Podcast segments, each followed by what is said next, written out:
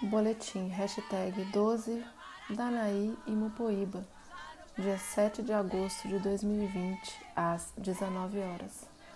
Monitoramento da situação da Covid-19 entre povos e terras indígenas na Bahia. Uma ação da Associação Nacional de Ação Indigenista ANAI e do Movimento Unido dos Povos e Organizações Indígenas da Bahia, Mupoíba. Quando os Tupinambá de Olivença deslancharam sua luta por reconhecimento de direitos e pela demarcação de seu território há mais de 20 anos, destacou-se a figura do senhor Pedro Brás, líder da comunidade de Sapucaeira, que, ao lado do senhor Alício, da Cuípe de Cima, despontaram como as lideranças mais experientes e de referência para a luta de seu povo. Na mesma época, a então jovem Pedrízia, filha do senhor Pedro, se tornou a primeira professora tupinambá com formação específica em um magistério indígena, estimulada pela sua experiência na Caporec, coletivo de alfabetizadores populares da região cacaueira, e por sua interlocução próxima à professora Núbia, também liderança de referência nesse início de organização das lutas dos povos tupinambá. Este sólido núcleo familiar de Pedrícia e de Senhor Pedro tinha também, por sua vez, como referência a presença segura e constante de Dona Domingas, esposa e mãe, sempre senhora firme na governança do terreiro de sua aldeia, o mesmo terreiro em que está hoje a importante sede do Seito, Colégio Estadual Indígena Tupinambá de Olivença, resultado da luta de seu povo. Dona Domingas faleceu na madrugada de anteontem, quarta-feira, longe de seu terreiro e de seu povo, em um hospital de Salvador, para onde foi conduzida já em estado grave, vítima da Covid-19, deixando órfãos não apenas os filhos e filhas de seu ventre, criados no seu terreiro, mas todo um povo. Todo um povo que, tendo sido o primeiro a ser infectado pelo novo coronavírus na Bahia e por incúria dos serviços de saúde pública, diga-se, tem dado demonstrações de empenho e solidariedade na proteção dos seus. Entretanto, vivendo em um território extremamente vulnerável, conforme já comentamos nesses nossos boletins, temia-se que nas últimas semanas a pandemia, ao a, que a altura de meados do mês de julho parecia caminhar para um relativo controle, tivesse voltado a se propagar. Indícios disso era um grande acúmulo no número de pessoas suspeitas, ou seja, testadas, mas ainda sem resultados, que chegavam a 43 no último boletim do Polo Base de Ilhéus, do dia 17 de julho. E mais ainda a suspensão da divulgação desses boletins desde então, o que suscitou da parte de importante líder indígena local a observação de que a Covid-19 entre os Tupinambá teria se tornado segredo de Estado, conforme comentamos em nosso boletim anterior. Nesse contexto, o adoecimento de Dona Domingas, que jamais saíra de seu terreiro, na relativamente protegida aldeia de Sapucaeira, situada no interior do território e não no litoral, onde estão as comunidades mais vulneráveis e infectadas até então, era já sinal evidente de que a propagação tinha acontecido. Já no início da semana, soubemos também da existência de quatro pessoas contaminadas na aldeia da Serra do Padeiro, que poderíamos considerar a mais resguardada de todo o território dos Tupinambá e que já tinha dado demonstração de organização e eficiência em sua proteção desde o início da pandemia, inclusive com a implantação autônoma de barreiras sanitárias, conforme também comentamos em nossos primeiros boletins. Com tudo isso, os números do último boletim do Polo Base de Ilhéus, que voltou a ser divulgado ontem, dia 6 de agosto, não surpreendem. Agora, segundo esses números, um acúmulo de 92 pessoas que foram infectadas entre os Tupinambá, 27 das quais estão ainda doentes e, como se sabe, duas morreram. o senhor Pedro Alcântara, do Acuípe do Meio, logo no início, e agora dona Domingas, ambas anciãos e importantes memórias vivas de seu povo e de suas lutas. Também se confirma a recente propagação da pandemia para o interior do território. Das pessoas que foram infectadas, 76 com óbito e 18 ainda doentes vivem de fato no litoral, nas comunidades que ficam desde a Vila de Olivença ao Acuípe no sul do território, todas as margens ou com acesso direto pela movimentadíssima rodovia BA 001. Mas 16 outras das pessoas que foram infectadas vivem em aldeias do interior, já com uma morte e nove ainda doentes. A informação de que há ainda 31 pessoas sintomáticas aguardando resultados de testes indica também que a pandemia está longe de arrefecer entre os tupinambá. E outras informações que não estão nos boletins tornam as preocupações ainda maiores, com as demoras nas testagens e na divulgação de resultados. Famílias dos Tupinambá, em que já havia pessoas infectadas, providenciaram por conta própria, pagando de seu bolso a testagem dos seus demais membros, e muitos desses tiveram confirmação da infecção. Essas pessoas não aparecem nos números oficiais do subsistema de saúde indígena. Como também não aparecem nesses números os indígenas infectados que, por viverem fora de seus territórios, não são assistidos pelo subsistema. Ora, a terra indígena Tupinambá, fortemente invadida por não indígenas, está a apenas 15 quilômetros da cidade de Ilhéus. E é claro que, com as dificuldades para muitos de sobrevivência em seu próprio território, um grande número de tupinambás vive em Ilhéus ou outras cidades próximas. No início deste nosso monitoramento, chegamos a noticiar a contaminação em três pessoas de uma dessas famílias dos Tupinambá residentes em Ilhéus. Mas, com as dificuldades de monitorarmos com segurança a contaminação em indígenas, fora de seus territórios, ainda que localidades próximas, retiramos esse número dos nossos totais. Entretanto, soubemos ontem da morte de um dos Tupinambá residente em Ilhéus, parente próximo de um dos membros daquela família. Temos então com isso a quinta morte de indígena na Bahia que não deixaremos de contabilizar. A situação aqui chega a ser muito alarmante. Ilhéus já não tem leitos de UTI disponíveis, faltam medicamentos, inclusive sedativos. Manifestações de profissionais de saúde têm vazado, denunciando inclusive que a prefeitura mascara os dados e a gravidade da situação. Apesar da insistência dos Tupinambá, a prefeitura de Ilhéus também se recusa a implantar uma barreira sanitária na rodovia BA-001, que apesar de muito movimentada, é praticamente a única via de acesso entre a cidade e a terra indígena. A prefeitura não julga isso necessário.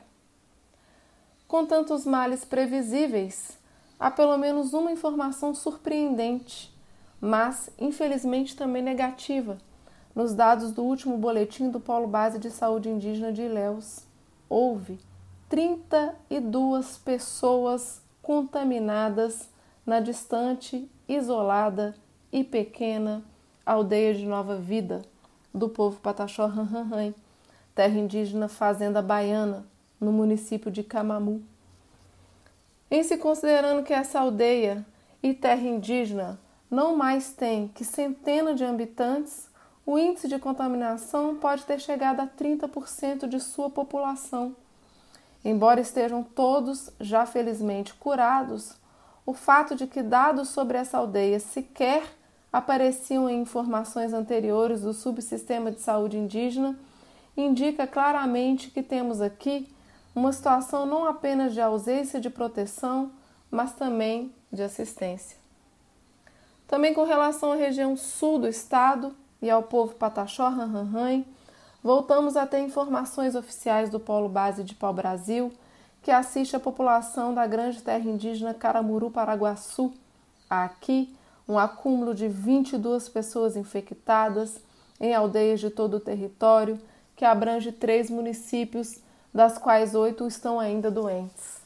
Especialmente preocupante é a situação da pequena aldeia do Panelão, a única que fica justamente no município mais contaminado, o de Camacã, e que contabilizou nove, nove dos registros de pessoas infectadas.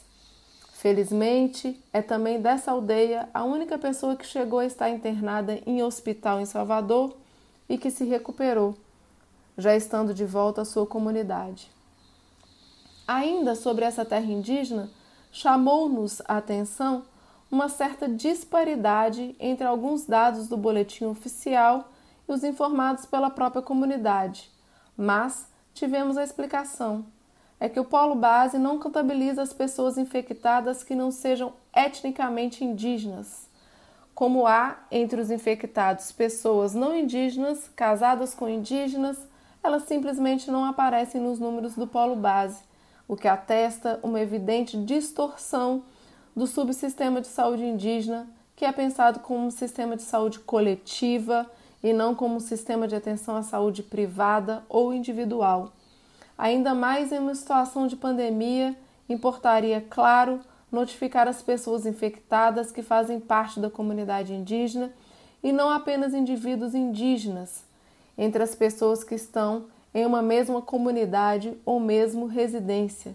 O vírus não faz nenhuma distinção entre indígenas e não indígenas. Mas este não é o único tipo de distorção que não aparece em dados oficiais. A denúncia de contaminação ou de risco de contaminação entre os próprios profissionais das equipes de saúde indígena por falta de equipamentos de proteção, como revela uma jovem da comunidade lançando um alerta ao seu Conselho Local de Saúde Indígena que transcrevemos aqui. Atenção! Vemos que os casos da Covid-19 estão avançados, avançados cada dia mais na nossa comunidade Pataxó Ranranhan, até mesmo em profissionais de saúde. Venho salientar que os conselheiros de saúde deveriam buscar algo em relação aos profissionais que estão trabalhando na linha de frente. Já temos profissionais infectados e até agora nenhuma medida a respeito. O DICEI exige dos profissionais trabalho, mas não manda equipamentos suficientes para prevenção. Deve ser buscado também pelo Conselho uma contribuição da Prefeitura em relação aos, equipamentos de EPI, pois também somos munícipes de pau-brasil Pau -Brasil, e existe verba específica para a saúde indígena. Essa doença não escolhe quem pegar. Os profissionais de saúde também podem transmitir caso estejam infectados. Então, conselheiros, revejam o que vocês podem estar fazendo para a melhoria da comunidade em relação aos profissionais da linha de frente. Este momento é para unirmos e evitarmos que aconteça o pior.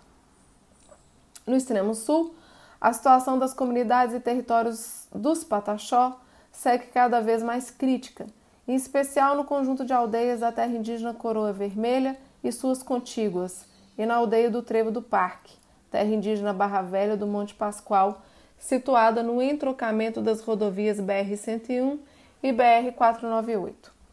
Na área assistida pelo Polo Base de Tamaraju, terras indígenas Comexatibá, Águas Belas e parte sul da terra indígena Barra Velha do Monte Pascoal, nos municípios de Prado, Itamaraju e Porto Seguro, embora a contaminação pareça estar sob controle em aldeias infectadas há mais tempo, como Gurita, Tibá, Tauá e Pé do Monte, em que não há pessoas com infecção ativa no momento.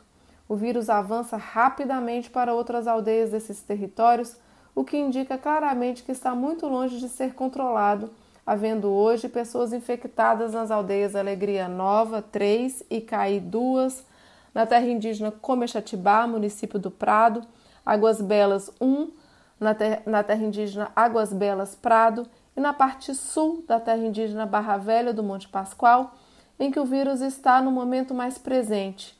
Há nove pessoas com infecção ativa na aldeia do Corumbauzinho, uma na aldeia Nova, do Monte Pascoal, município do Prado, 5 na aldeia Guaxuma, 5 na aldeia Jitaí, margens da BR-101, município de Porto Seguro, e o mais impressionante, no município de Itamaraju, há sete novas pessoas infectadas na aldeia Nova Esperança e nada menos que 40 na do Trevo do Parque. Em se, em se considerando que a aldeia do Trevo não chega a ter 300 habitantes e que já houve aqui mais 12 pessoas infectadas e já curadas, o índice de contaminação nessa comunidade é de ordem de cerca de 20%. Outra informação muito preocupante é a de que um ex-cacique da comunidade, ancião, está no momento internado em UTI hospitalar na capital do estado. Os dados acumulados até agora para o Polo Base de Tamaraju são de um total de 139 pessoas infectadas, das quais apenas 66 já curadas, havendo mais 12 aguardando resultados de testes. Já para a área atendida pelo Polo Base de Porto Seguro, há 38 pessoas infectadas no momento no conjunto das comunidades da Coroa Vermelha, municípios de Porto Seguro e Santa Cruz Cabralha, com, pres com presença de contaminação ativa tanto nas localidades atingidas já desde o início, como Carajá, Centro e Cruzeiro, quanto em outras para as quais o vírus avançou mais recentemente. São, atualmente, 27 pessoas infectadas na parte já regularizada da terra indígena, seis em suas aldeias em áreas de retomada, terra indígena Coroa Vermelha, Ponta Grande, e mais cinco na terra indígena Aroeira, que também é contígua.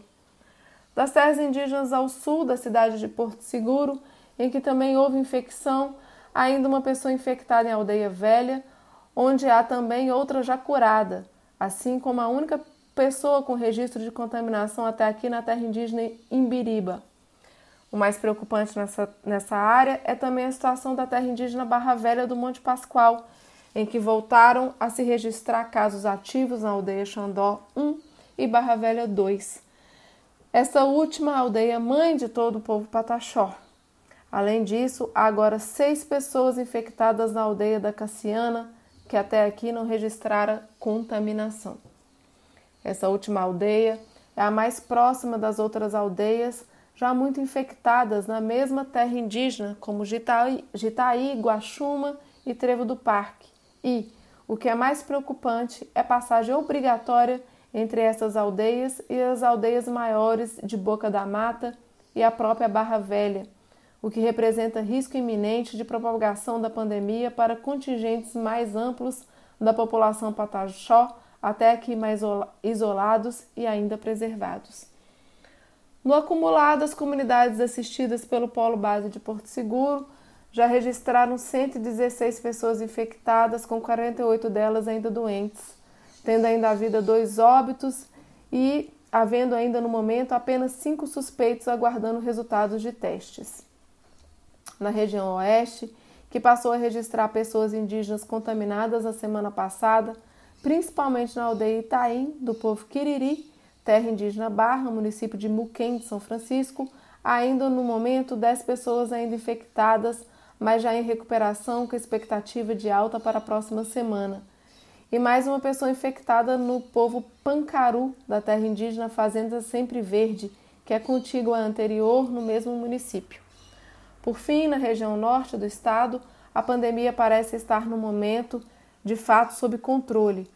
Houve aqui na terra indígena Tumbalalá registro de 11 pessoas contaminadas que estão já curadas, havendo apenas mais quatro ainda aguardando resultados de testes e mais uma pessoa apenas na terra indígena Quiriri também já curada.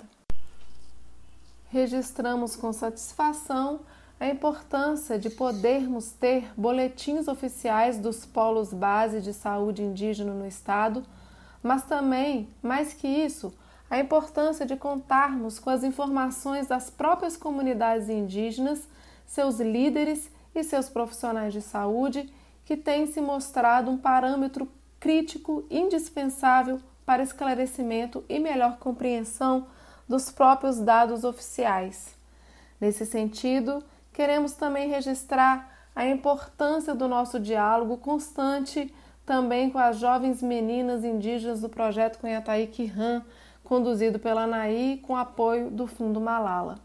o olhar atento delas sobre as diferentes situações vividas pelos seus povos nesse momento, aliado à sua capacidade juvenil de se adaptar a situações novas e, mais que isso, de acionarem com muita competência novas ferramentas de comunicação e de conhecimento para melhor proteção e informação dos seus, é algo que nos tem tocado e animado profundamente. Neste momento em que registramos, no último mês de julho, os dois anos da visita da ativista Malala Yousafzai a Anaí, em Salvador, que tornou possível este projeto e que também registramos agora em agosto um ano da realização da primeira Marcha das Mulheres Indígenas no Brasil, na qual as meninas do Cunhataí Quiran tiveram presença destacada e marcante. Fazemos aqui a nossa homenagem a elas, lembrando nesse 9 de agosto que também assinala o Dia Internacional dos Povos Indígenas que é mais que nunca hora de confiarmos e de contarmos com a capacidade de inovação, com a coragem e com o compromisso com a terra dos jovens, das mulheres e dos povos indígenas. Terminamos mais essa edição com a certeza de estarmos no caminho certo, informando as comunidades indígenas os dados da contaminação em suas terras mas ao mesmo tempo cada vez mais afetados com o avanço da contaminação e perda de tantas vidas. Em respeito à memória das mulheres e homens indígenas que se encantaram, terminamos essa edição em silêncio e com a certeza que maracás e torés estão sendo entoados em outro plano. Essa foi mais uma edição em áudio do Boletim da Naí do Mupoíba. Nos sigam nas nossas redes sociais, Instagram e Facebook. Não se deixem contaminar pelo preconceito. E lembrem-se: informação e prevenção são as melhores maneiras de se evitar a doença.